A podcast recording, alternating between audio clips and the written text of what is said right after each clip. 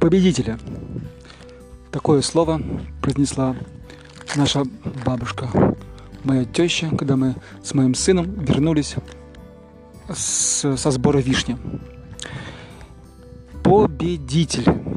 Вот что она нам сказала, глядя на корзинку с вишнями.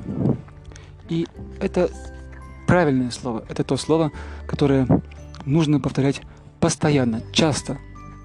Внукам, детям, мужу, другим людям.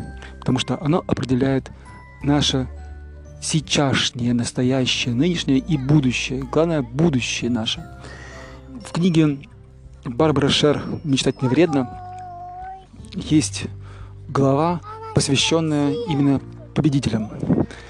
Она говорит о том, что пишет, да, вот мой сын залез на лесенку, ему 3 и 4 года, почти 4 года, и он залез на лесенку высоко, и он победитель.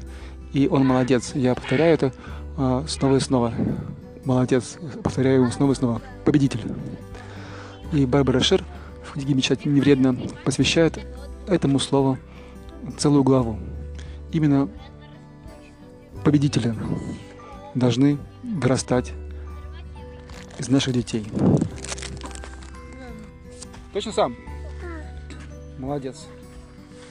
Победитель. Молодец.